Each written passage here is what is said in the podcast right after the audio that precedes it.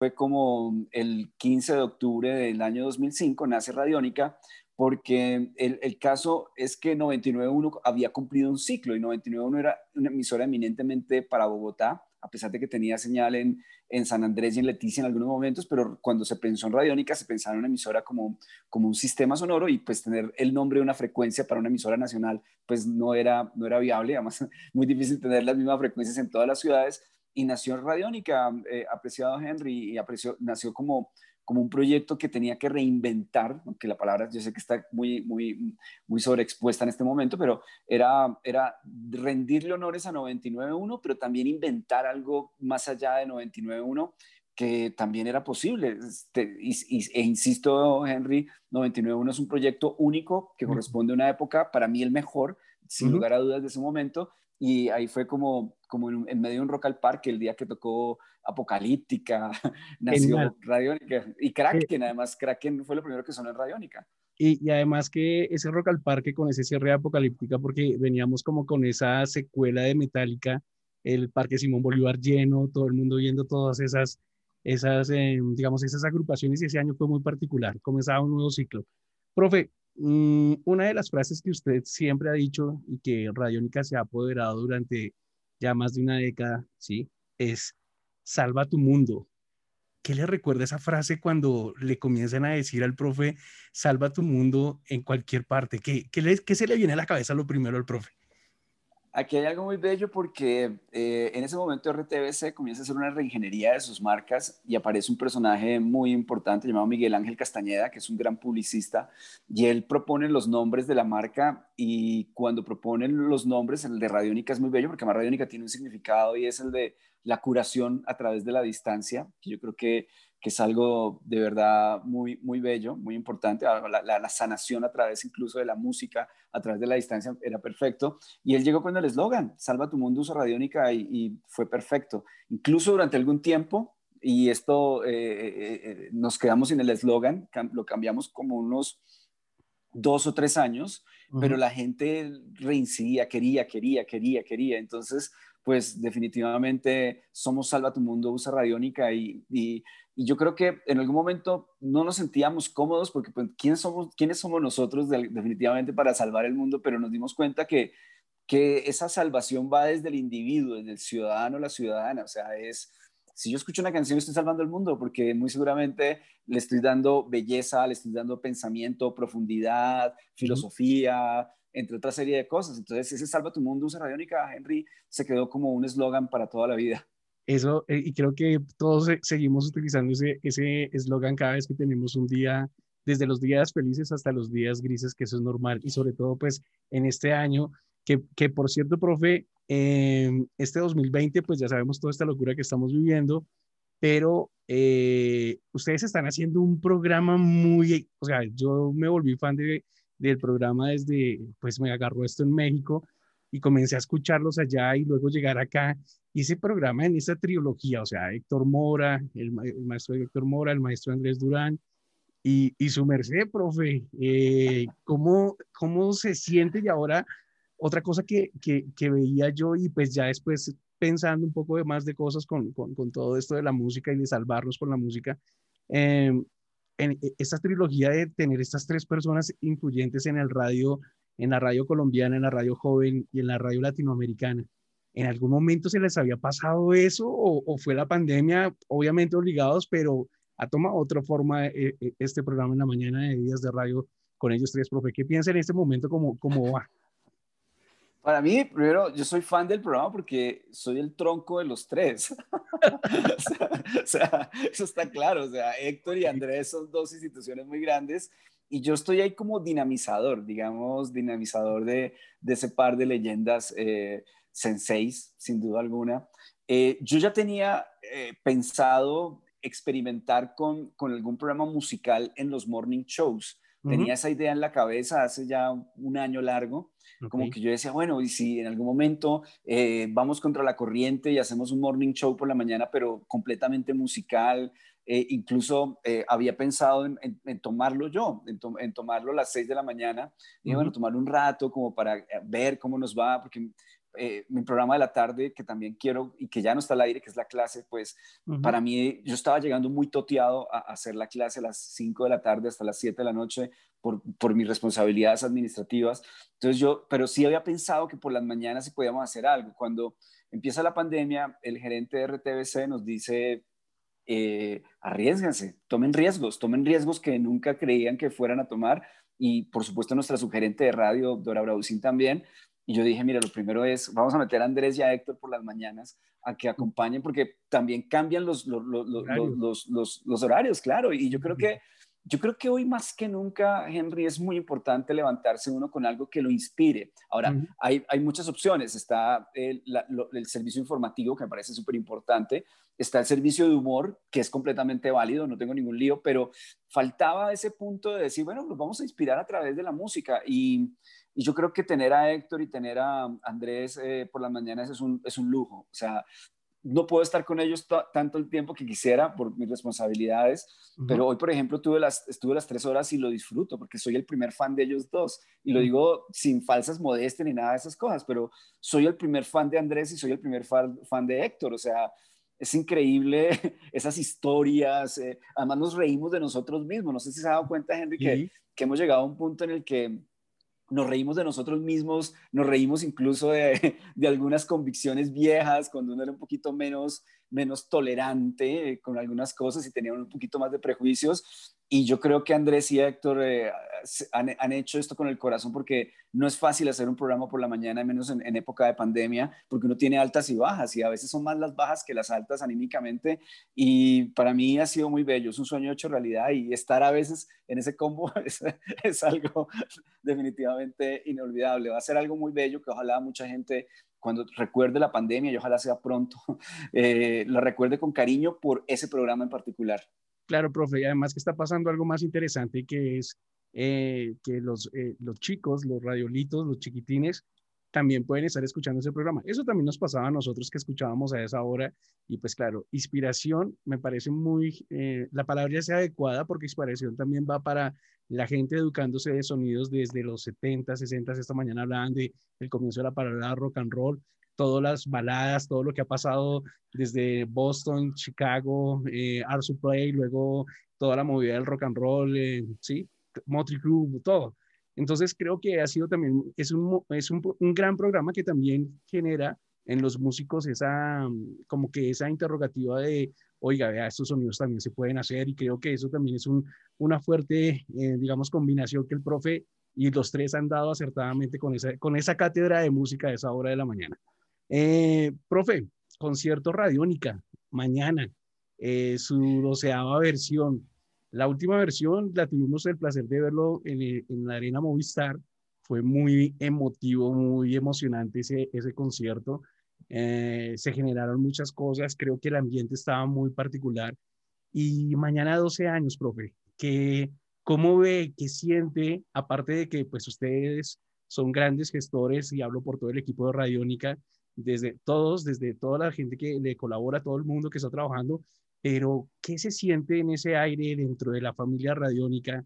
Y hoy ustedes decían, ya faltan las llamadas, pidió la boleta corriendo, uno molestando, eh, oiga, no puedo alcanzar por la boleta, puedo ir a tal hora o, programando una semana antes para ir por, por las entradas, pero ¿qué le pasa en este momento a la familia radiónica y particularmente al profe?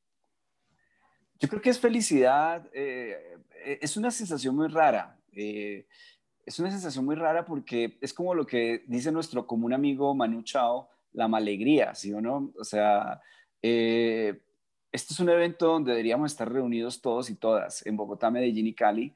Eh, además tenemos tres escenarios muy bellos, eh, la Arena Cañaveralejo en Cali, el Teatro Pablo Tobón Uribe en Medellín y el Movistar en Bogotá.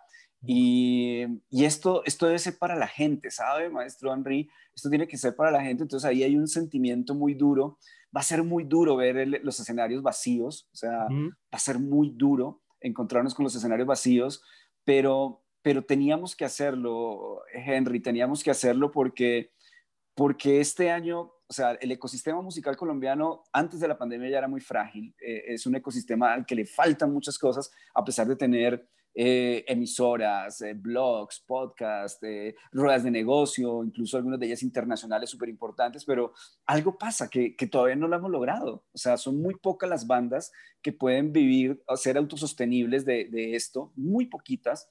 Y lo peor de todo es que la pandemia no solamente evidenció que son muy pocas, además porque las pocas tienen que viajar a, Europa, México, usted conoce muy bien eso, Europa, México, Estados Unidos, para, para, para hacer su, para, hacer, para, poder tener pues una dinámica de autosostenible.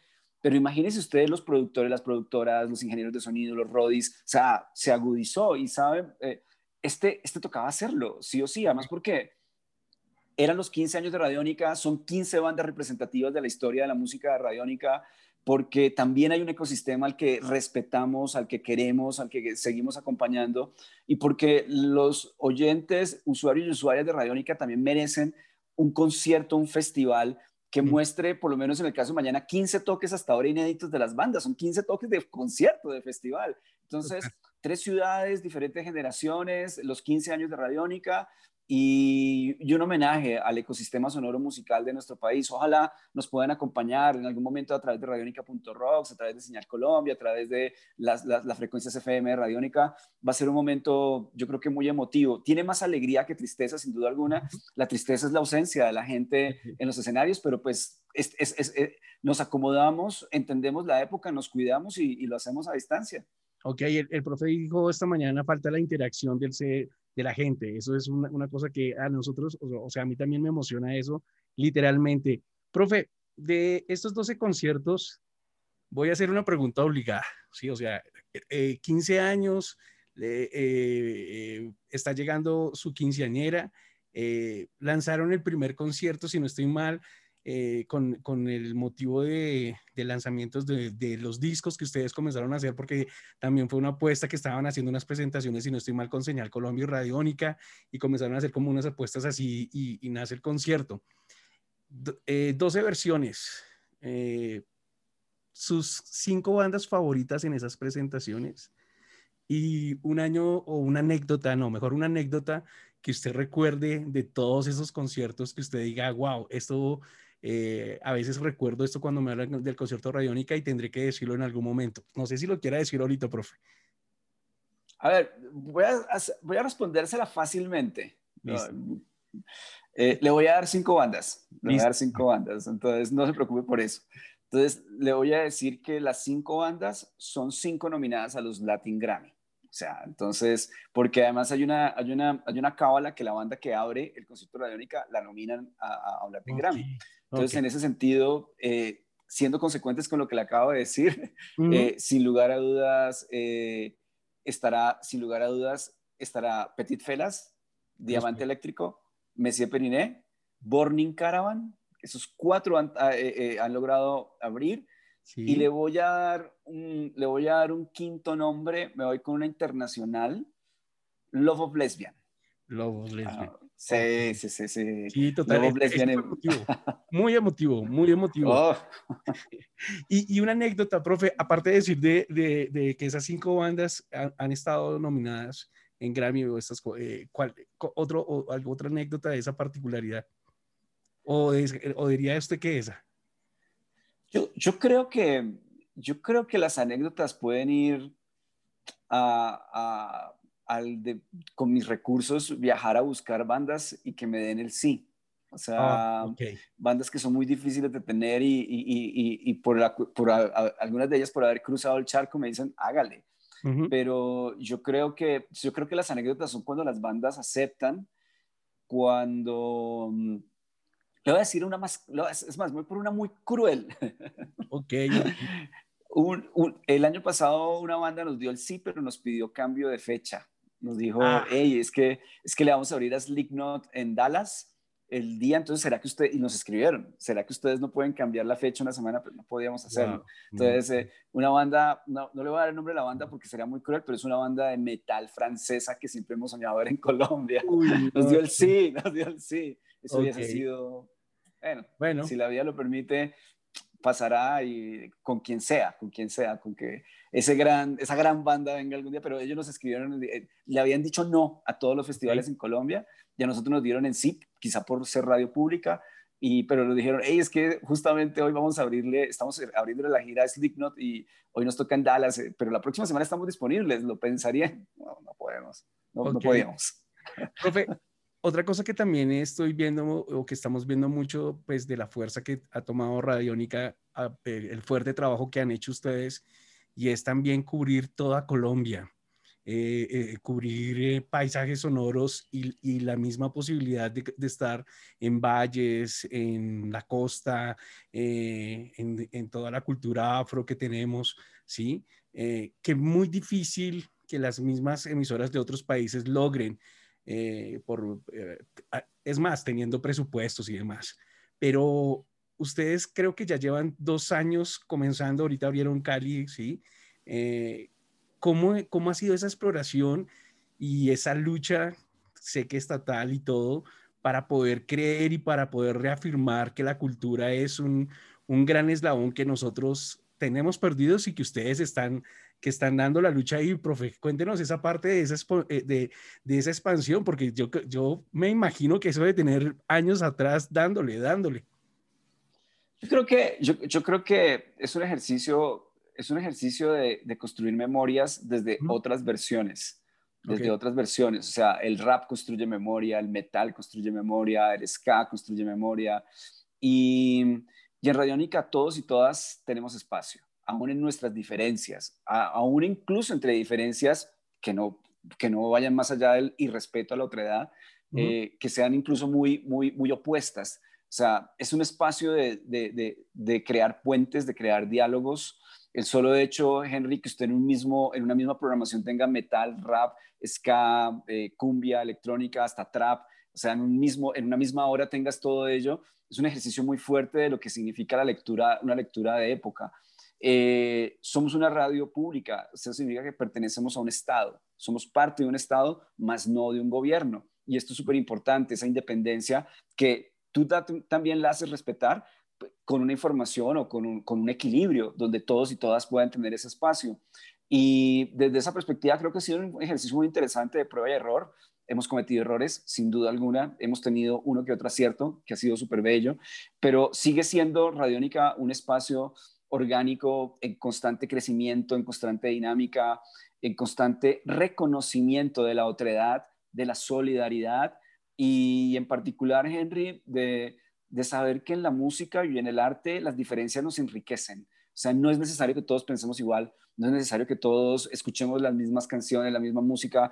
Y sí es importante ese ejercicio regional, porque no es lo regional como una cuota, es lo regional como parte de un diálogo. Entonces, por eso está una Margarita siempre viva de Medellín tan fuerte en la programación de Radiónica, o un Salama Cruz, o un Carlos Elliot, que usted conoce muy bien, y aparece un, un Ira también como material muy importante. Y creo que es eso, es es, eh, es entender que, que, una democracia también se construye en, las diferencias estéticas y las diferencias artísticas de, de, las sociedades. Ok. Profe, voy a hacer una, una pregunta que yo sé que ustedes, eh, bueno, particularmente el profe y el maestro Andrés Durán, a veces no es que aíslen, sino que también son, eh, son más de comunicación, de entretenimiento, de música, ¿sí? Pero voy a hacer una, porque ¿por qué no se reconoce todos los agentes del sector, tanto desde las bandas, tanto del Estado y tanto del público, profe? Y usted es una persona muy partidaria, eh, digamos, en, reconocer esos roles que se hacen en otros países, en esas dinámicas, eh, sí, toda esa, eh, esa arquitectura de nicho que hay. Pero, profe, ¿qué cree usted que sea ese problema para no para no tener esa, ese reconocimiento o esa visibilidad tan clara con respecto a los agentes del sector. Y viéndolo en un todo como público, como músicos, que los músicos también, eh, pues eh, se, eh, se, comete mucho ese error y pues particularmente el Estado. Y sobre todo con esta pandemia que nos, nos, nos pone un poquito latentes ahí como hoy ahí hay un punto rojo en este momento que no se quiere ver que no se quiere a veces reconocer porque hay otras cosas. Pero el profe, ¿cómo vería eso? O sea, ¿cómo vería ese reconocimiento de los agentes del sector en toda la gama de esta, de esta, de esta, de esta nicho? Es una, es una muy buena pregunta y es una pregunta que, que, que siempre me la hago porque me frustra que que no tengamos un ecosistema mucho más fuerte. Eso está completamente claro. Yo siento que, que no es un problema tan inmediato, creo que es un problema de muchos años donde incluso la, la, visión que tiene la sociedad de los artistas no es la visión sagrada del artista como constructor de un tejido social, sino como el, la persona que tiene un hobby, como la persona que tiene una profesión que no es como las profesiones que habitualmente se conocen. Y esto tiene mucho que ver como con el imaginario en el país de lo que es el arte. Eh, si nos damos cuenta, y esto es histórico, ¿vale? No, quiero centrarme en este momento porque este es el resultado muy seguramente de muchos años donde creemos que, que la persona que toca una guitarra, una batería, o el que quiere ser manager, o la que quiere ser, eh, no sé, administradora de una banda, o la persona que quiere trabajar eh, como, como, como prensa, pues no lo ven como, como un trabajo que realmente es, es fundamental. O sea, al artista todavía se le ve como si fuera un hobby, como, como que incluso hay un imaginario de que el artista eh, incluso no es, no es un profesional. O sea, y los artistas eh, eh, y, y, todo ese ecosistema son fundamentales. Imaginen ustedes esta pandemia sin el arte. Y yo creo que eso tiene mucho que ver con ello, en que, en que existe también una farandulización del arte en ciertos puntos, que también es válido, pero los artistas ya es cuando son muy famosos, cuando se les reconoce que el artista es el artista. Entonces creo que, es eso. Yo creo que en Radiónica hemos sabido respetar mucho y creo que también ha sido un ejercicio interesante, que a veces también puede ser un problema. Y es que eh, un artista debe saber cuáles son sus, sus límites, como también puede soñar sus alcances. Pero perdóname Henry, pero, pero creo que, que, es el punto de que hay que asumir que los artistas son personas que transforman una sociedad y no son personas que se adaptan a una sociedad para sencillamente, entre comillas, pasarla bien. El artista es sagrado, la artista es sagrada. Entonces, creo que es una cuestión muy, que, que tiene mucho que ver como que un escritor, una escritora, un, compositor, una compositora, un artista plástico, un artista escénico, son sagrados, o sea, y es una profesión y es algo muy importante en la construcción de una sociedad. Creo que por ahí puede estar, porque la gente se demora mucho en, entender que, que estas bandas también tienen historias, que estas bandas, y no es por, como lo escribía Héctor Mora, no es por caridad, es por calidad, no por caridad, es por calidad, o sea, y se pierden la oportunidad de encontrarse con proyectos que que realmente pues están eh, aportando. Ahora, también Henry puede ser que, que no todo el 100% es bueno. O sea, y ese también es un punto de, autocrítica que también siento le hace falta a la música colombiana, que el porcentaje de, en que sea muy bueno tampoco es tan alto. Y, eh, pero es normal en el mundo, o sea, y el otro punto es la creación de canciones. Yo creo que a la música independiente colombiana le hace falta una literatura aún. Son muchos puntos comunes y, y, y todavía tenemos muy poquitos buenos letristas o muy buenas letristas. Creo que también ese es un punto que, que, que, sobre que al que hay que trabajar, pero me parece bello que pase porque es un proceso en el que incluso usted, como nosotros, estamos eh, pues en esa responsabilidad de dar visibilidad, pero también de hacer un ejercicio autocrítico desde todas las perspectivas, Henry. Pues, eh, profe, me, me, me, agrada esa respuesta y, va como también como aclarando más cosas que la gente nos está escuchando, que nos va a ver o que nos está viendo en este momento, porque también está haciendo pruebas de, de ahorita en este momento de, de, estar esto en vivo. Y pues nada, profe.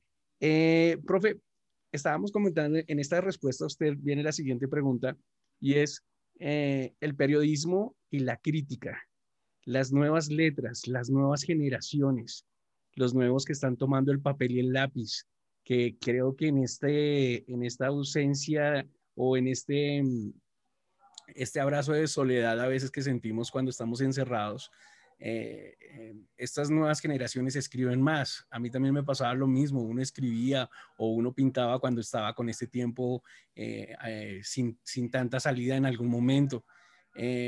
¿cómo, ¿Cómo siente el profe que las nuevas generaciones están tomando esto?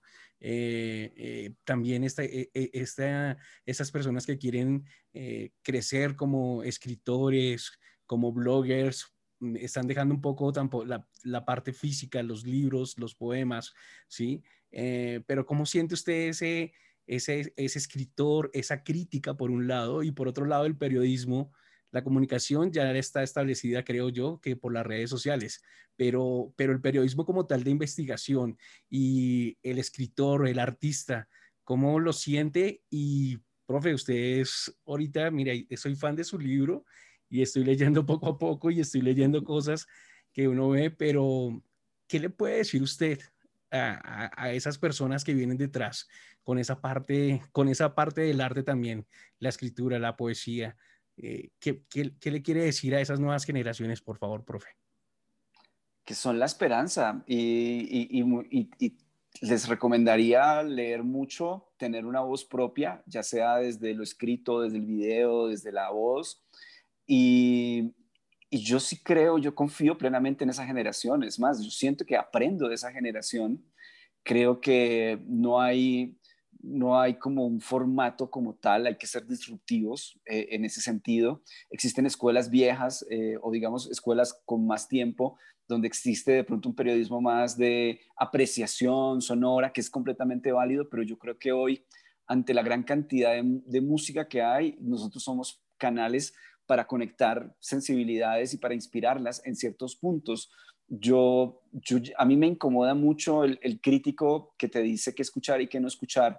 Eh, trato de desaprender eso incluso de mí y ha sido un ejercicio muy bello durante los últimos dos o tres años, como muchas cosas que estoy desaprendiendo, que, que hay que desaprender sin duda alguna, pero hay que, hay que tenerle fe a las nuevas generaciones. Es más, los, yo veo que hay una generación muy joven, Henry, de entre los 17 y 21 años, que, tienen una, capacidad de asombro y una capacidad investigativa que me está sorprendiendo mucho, que te hablan de, o sea, estoy hablando de personas muy jóvenes que te hablan de Tarantino y te lo analizan con King Crimson y de repente te hablan de Bad Bunny sin prejuicios y de repente, de repente te hablan de un disco de los Felas y te aterrizan en un álbum de Pink Floyd. O sea, creo que, yo creo que las generaciones nuevas tienen, o sea, yo creo que el ejercicio es al contrario.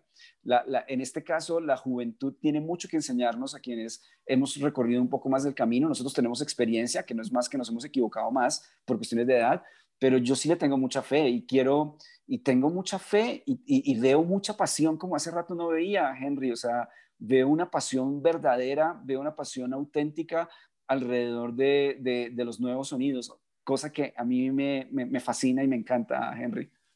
Pues, eh, profe, no, de antemano, creo que también es, a, mí me sirve personalmente eso, de aprender y desaprender, y, y desaprender eh, mañas viejas, mañas viejas porque todos son mañas viejas y los tiempos van cambiando. Eh, profe, ese libro, aquí, aquí lo voy haciendo y eh, le decía al profe, profe, quiere, tiene que llegarme, lo, lo ubiqué, eh, me ha sorprendido y lo primero que hice fue buscar uno de sus artistas favoritos que lo ha dicho, que es Sigur Ross. Siempre usted hizo esa presentación de ese libro eh, no sé si fue en, en Radiónica o en una entrevista particular, y usted habló mucho de Sigur Ross. Y ahí hay un poema, un cuento, que precisamente en el flyer que hoy em, publiqué, pues dice algo así como, como los primitivos habitantes del planeta en deidades. Profe, ¿cuánto tiempo haciendo ese libro? Eh, ¿Qué le marca a usted eh, Sigur Ross? Em, ¿Cuántos sueños más quedaron por fuera de ese libro? ¿Cuántos poemas quedaron más? ¿Hay una segunda parte, una tercera parte? Algo así, profe, perdón que, que, que aproveche este momento porque para tenerlo toca como sustraer toda esa información, profe. Cuatro años, Henry, me demoré escribiendo el libro. Eh, eh, ya estoy comenzando, ya tengo la arquitectura del segundo, eh, que este es más de relatos y poemas. Muchas gracias por la palabra poema.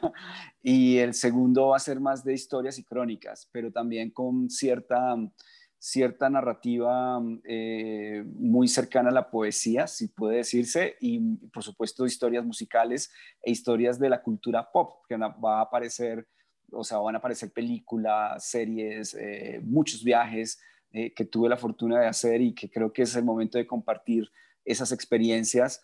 Y le agradezco su pasión por el libro, sí, es algo muy bello que pasó en este 2020. Se me olvidó durante muchos meses, pues porque pues, apareció la pandemia y teníamos que trabajar para mantener la emisora al aire. Sí, sí, sí. Y en algún momento volverán a aparecer las letras. Ojalá, Henry, ojalá tenga tiempo y salud para escribir ese segundo libro. Se le nota la nostalgia cuando habla el profe precisamente del libro, porque es una pasión, son letras muy, muy, muy particulares y súper recomendado. Profe, mañana ya otra vez volvemos a los 15 años. Em, de antemano, le quiero dar gracias por, yo creería, y perdóneme también la gente que nos ve, por todos los oyentes que escuchamos Radiónica, que nos eh, despertamos temprano, que de pronto vemos un especial el domingo, los festivos, em, a veces cuando vamos, cuando es el día normal y vamos de regreso eh, a la casa en Transmilenio o cuando estamos viajando, pues ubicamos un espacio, pero gracias, profe, precisamente por, por eso. También gracias por esos programas para los chiquis, eh, los, los personajes que se ha creado y todo. Creo que es un mundo real, ante todo es un mundo real que pues ustedes están basando. Y de parte mía, profe, gracias por todo el apoyo que, que se ha hecho. Eh, con esas locuras a veces que se le ocurren a uno de lo que uno aprende por fuera para comenzar también a apoyar la música, que son los circuitos y eh, recorrer en las ciudades. Mm, ahorita en pandemia y sé que muchos eh, están viendo y están súper agradecidos el sector o las bandas de metal con el festival anterior que, que se hizo, eh, que se hizo con Parcho Rock debido al metal sin censura, profe, la gente increíble y pues, eh, profe, gracias por esa confianza y también por, por, por, apoyar todas esas iniciativas desde, desde la dirección que hace y que, que da. Es el momento de decirlo, profe, eh, hay mucho talento y sí, obviamente hay que, hay que ser como... enseñar y, y, y comenzar a encontrar calidad bajo ese, bajo un, un rigor.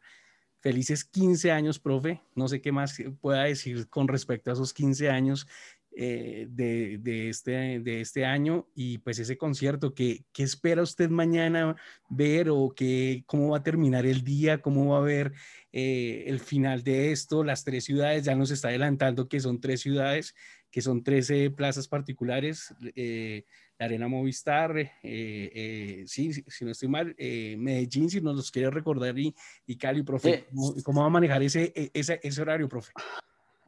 Arena Cañaveralejo en Cali, Pablo Tobón Uribe en Medellín y Movistar en, Bogotá, dos de la tarde, a través de radionica.rocks, a través de Señal Colombia, a través de nuestras frecuencias FM. Yo creo que, Henry, es, es la ilusión del viaje sonoro, es la ilusión de tener muchas generaciones, desde artistas muy jóvenes como Ela Mainos, como Liai, como Los Margaritas en Previva o Los Asuntos Pendientes, hasta artistas clásicos de una contundencia como Superlitio, como Ira, como La Etnia. Eh, creo que, o sea, creo que hay crápulas, crápula es un combazo, sin duda alguna, o sea, y tener bandas emergentes de una calidad como La Vil, como el maestro Lie que Mind, o sea, yo creo que tener un Salama Cruz, que es una bandota. Yo creo que, yo creo, Henry, que es la ilusión de la música, es volverla a ver como cuando uno era niño o niña y, sentir la emoción. Eh, hoy está muy lejos, infortunadamente, un concierto, hoy está muy lejos un festival.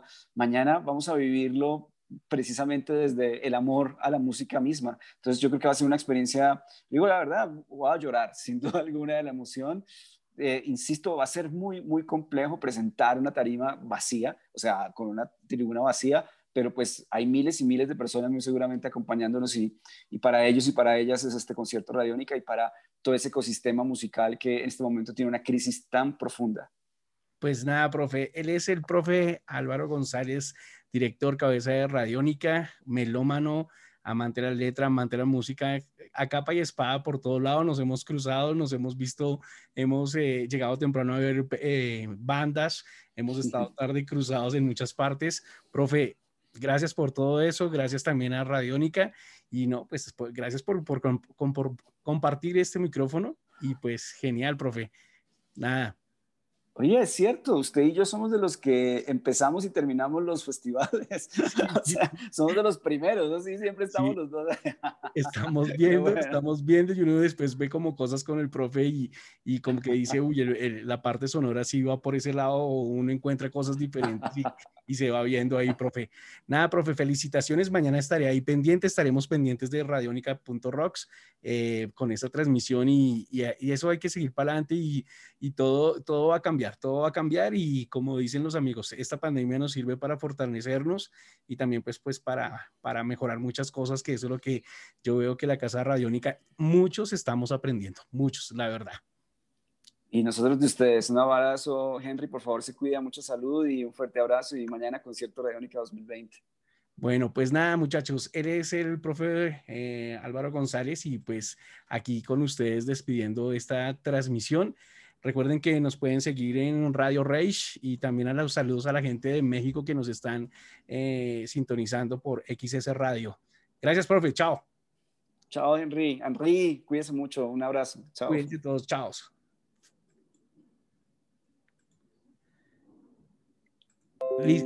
Listo, profe. Ya, qué bien. Gracias, Enrique. Se me cuida mucho y va a salir muy bonito, se va a dar cuenta, va a ser muy emotivo.